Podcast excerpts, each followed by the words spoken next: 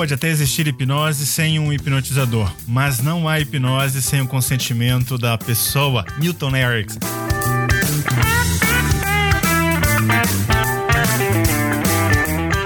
Você ouve agora Hipnocast, o podcast da hipnose.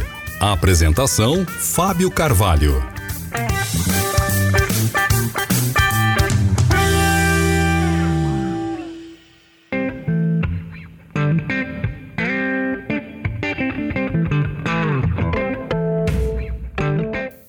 Olá, seja bem-vindo ao Hipnocast. Eu sou Fábio Carvalho e neste episódio eu vou responder uma pergunta compartilhada por vários ouvintes do nosso podcast.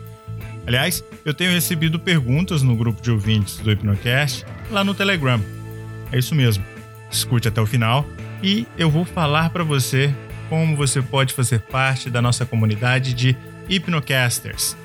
Um grupo que vem compartilhando a ideia da hipnose e, conversando a respeito da hipnose, dos nossos episódios, continuando a nossa conversa que nós temos aqui através de cada um desses episódios e dos nossos convidados especiais lá na nossa comunidade de ouvintes do Hipnocast. A pergunta é: qual a regulamentação, qual a legislação, o que que faz com que a hipnose seja regulada ou não no Brasil? Em outras palavras, os ouvintes querem saber se a prática da hipnose é regulamentada ou não no Brasil. Pois bem, vamos começar respondendo essa pergunta dizendo de forma direta que não existe uma legislação específica sobre o uso da hipnose no Brasil. É isso mesmo. Mas médicos, dentistas, psicólogos e fisioterapeutas, eles são orientados pelos próprios conselhos, de acordo com seus próprios códigos de ética, sobre a utilização da hipnose, seja para fins científicos, de pesquisa, tratamento e assim por diante. Como um panorama histórico, no Brasil, a utilização da hipnose ela era regulamentada pelo decreto número 51009, de 22 de julho de 1961, pelo então presidente da República, Jânio Quadros. Foi ele quem proibiu o uso da hipnose em espetáculos de qualquer tipo ou forma, que fosse em clubes, em auditórios, em palcos, em estúdios de rádio, televisão. A hipnose ficou proibida durante bastante tempo no Brasil.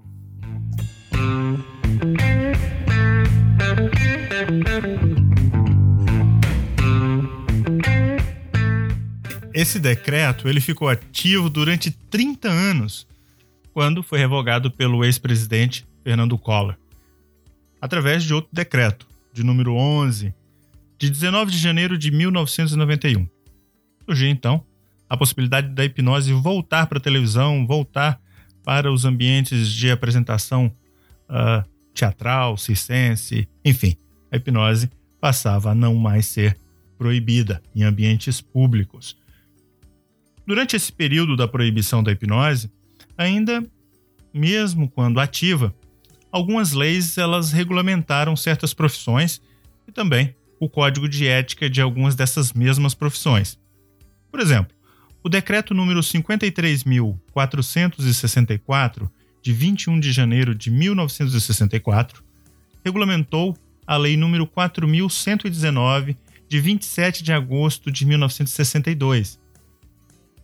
Esta dispunha sobre a profissão de psicólogo Algumas literaturas, por exemplo, indicam que houve já nesse momento a incorporação da permissão do uso da hipnose pelos psicólogos, de acordo com o artigo 4 daquele mesmo decreto.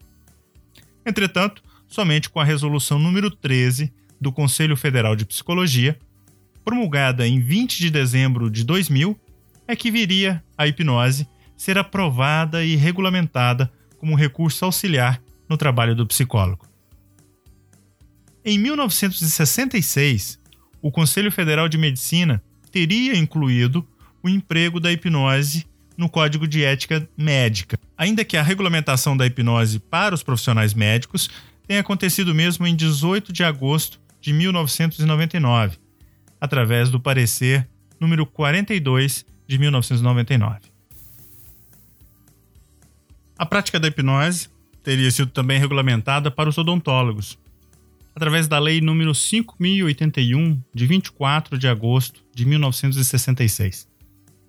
Ainda que a aprovação das normas para os procedimentos nos conselhos de odontologia, que fala, que versa sobre hipnose, tenham surgido somente com a resolução 185 de 1993 do Conselho Federal de Odontologia. Portanto, assim, auxiliando que os profissionais odontólogos tenham também a sua própria regulamentação. De forma já mais recente, o Conselho Federal de Fisioterapia e Terapia Ocupacional regulamentou o uso da hipnose para os seus profissionais através da resolução COFITO número 380, de 3 de novembro de 2010. Portanto, tanto profissionais médicos, psicólogos, odontólogos, fisioterapeutas e terapeutas ocupacionais estão regulamentados e autorizados pelos seus próprios conselhos e códigos a usarem a hipnose. Entretanto, não há regulamentação para os leigos, principalmente aqueles que desconhecem, não trabalham, não estão envolvidos na área da saúde. E muitas vezes em nenhuma outra área onde a hipnose possa trazer benefícios. Há também, através de um processo de autorregulamentação, a proposta dada pelo Conselho Federal de Terapia Holística e também o Sindicato dos Terapeutas, da qual a hipnose também faz parte. Ainda assim, como não há nenhum conselho da hipnose, não há então uma regulamentação para essas pessoas. Um outro ponto importante é que, se nós considerarmos a hipnose em outros países e compararmos então o Brasil com esses países, nós vamos identificar que existem sim diferenças, mas também similaridades, quando o assunto é regulamentação, seja por órgãos de classe, conselhos profissionais, e seja esses conselhos da área da saúde ou de alguma outra área. Mesmo que a gente encontre em algum outro país a ideia da autorregulamentação acontecendo para o uso da hipnose pelos leigos, nós também vamos encontrar que alguns países ainda proíbem o uso da hipnose. Então, considerando a hipnose como um conhecimento universal e disponível pelo e para o próprio indivíduo, a ideia de regulamentação muitas vezes causa controvérsia. Entretanto, quando existem abusos ou tentativas de pessoas leigas em buscarem usar a hipnose com fins que possam caracterizar funções que são reservadas a profissionais da área da saúde, ou, por exemplo, uh, fazer tentativas de praticar a hipnose visando sanar problemas que devem ser, por lei, tratados por profissionais da área da saúde, estas tentativas se encaixariam, normalmente, nos códigos e leis civis e criminais, que são amparadas pela nossa própria legislação brasileira, sem mencionar os aspectos éticos, que, independente de qualquer amparo por regulamentação, é um elemento sine qua non para a prática de qualquer é, instrumento onde você lida com pessoas. Por exemplo, em 1977, o deputado Antunes de Oliveira apresentou um projeto de lei que estabelecia restrições para o uso da hipnose. Porém, este foi arquivado. Como esse, houveram tantas outras tentativas diferentes, seja a favor ou contra a hipnose. Houveram, ao longo dos anos, tentativas de trabalhar a regulamentação da hipnose, a criação de conselhos e até sindicatos. Aliás, eu mesmo fiz parte de uma dessas tentativas, que incluía não só a hipnose, mas também a programação neurolinguística. Como regra geral, se você for um profissional da área da saúde, as chances são que seu conselho já deve ter adotado a regulamentação para a hipnose, aceitando e incorporando a hipnose, dando amparos para que você possa, como profissional, seguir um determinado código de conduta na aplicação e no uso da hipnose. Outras áreas, bom, estas entram na categoria normalmente de autorregulamentação, ou mesmo da falta de regulamentação da hipnose que nós temos no Brasil para as pessoas que não fazem parte do grupo de profissionais da área da saúde que eu mencionei durante este episódio.